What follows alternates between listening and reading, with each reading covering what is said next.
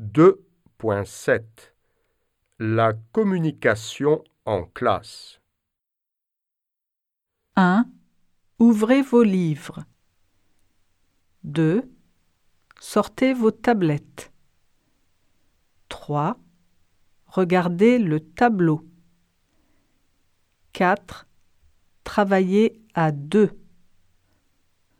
5. Écoutez l'audio. 6. Lisez le texte.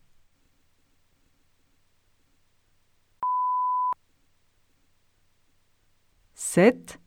Écrivez vos devoirs. 8. Levez la main.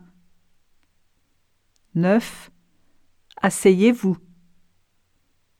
10. Parlez en groupe. 11. Silence, s'il vous plaît. 12.